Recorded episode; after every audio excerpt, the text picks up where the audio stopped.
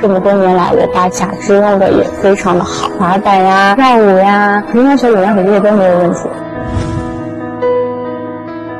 同志们，党和人民考验我们的时刻到了。零八年汶川地震的时候，空降兵在我心里面埋下了一颗当兵的种子。当时我只有十二岁，就是在我们最绝望、最无助的时候，他们来了。人们都说，呃，汶川大地震，我被埋压了一百二十四个小时，创造了生命的奇迹。但是在我的内心深处，我一直认为不是我创造了生命的奇迹，是这些可爱的消防官兵们，是他们创造了生命的奇迹。我很荣幸成为了他们其中的一员。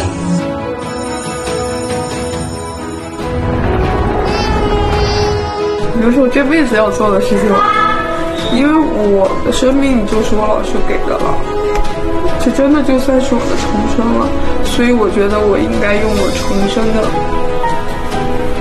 这一次生命来做我老师没有做完的事情。就我的解放军叔叔，他一直跟我说，我会把你救出来。我希望我们在小孩心目中是帅气的钢铁侠，在大家心目中是勇气和力量。十年六八，分三路，上台。